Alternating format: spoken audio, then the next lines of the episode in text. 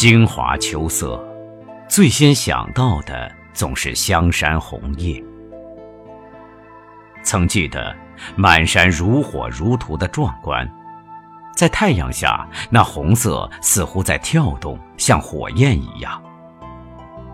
二三友人骑着小驴，笑语与得得啼声相和，循着弯曲小道在山里穿行。修的丰富和幽静调和的匀匀的，像每个毛孔渗进来。后来驴没有了，路平坦的多了，可以痛快的一直走到半山。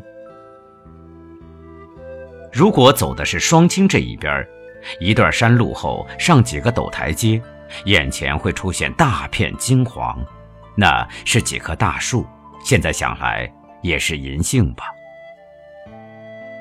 满树茂密的叶子都黄透了，从树梢披散到地，黄的那样滋润，好像把秋天的丰收集聚在那里了，让人觉得这才是秋天的基调。今年秋到香山，人也到香山，满路车辆与行人，如同电影散场或要举行大规模代表会。只好改到万安山去寻秋意。山路有一片黄芦，不甚茂密。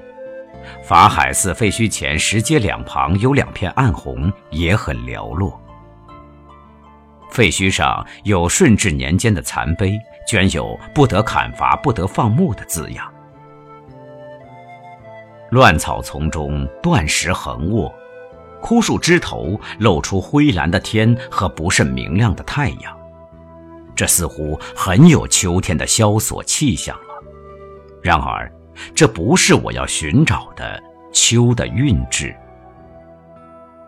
有人说，该到圆明园去，西洋楼西北的一片树林，这时大概正染着红黄两种富丽的颜色。可对我来说，不断的寻秋是太奢侈了，不能支出这时间，且待来年吧。家人说，来年人更多，你骑车的本领更差，也还是无由寻到的。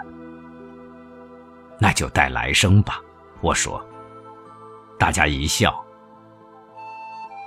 其实，我是注意今世的。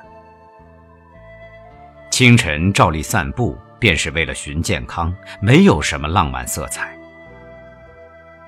这一天，秋已深了，披着斜风细雨，照例走到灵湖轩下小湖旁，忽然觉得景色这般奇妙，似乎我从未到过这里。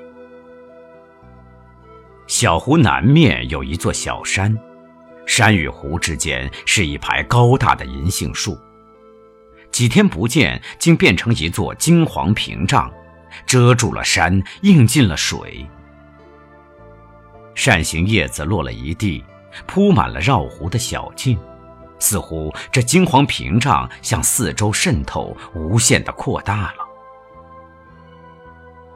寻路走去，湖东侧一片鲜红跳进眼帘，这样耀眼的红叶，不是黄芦。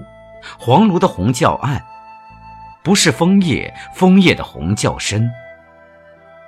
这红叶着了雨，远看鲜亮极了，近看时是对称的长形叶子，地下也有不少，成了薄薄一层红毡。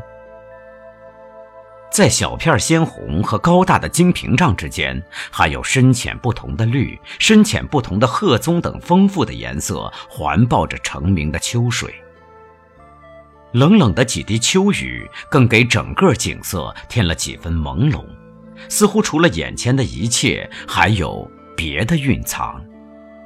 这，是我要寻的秋的韵致了吗？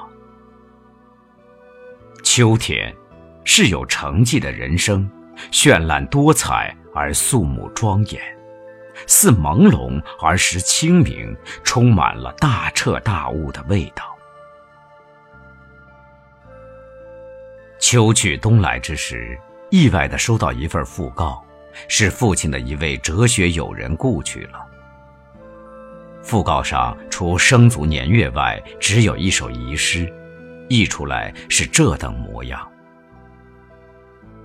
不要推却友爱，不要延迟欢乐。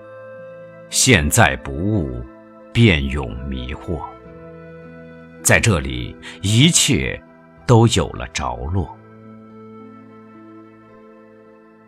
我要寻找的秋韵，原来便在现在，在这里，在心头。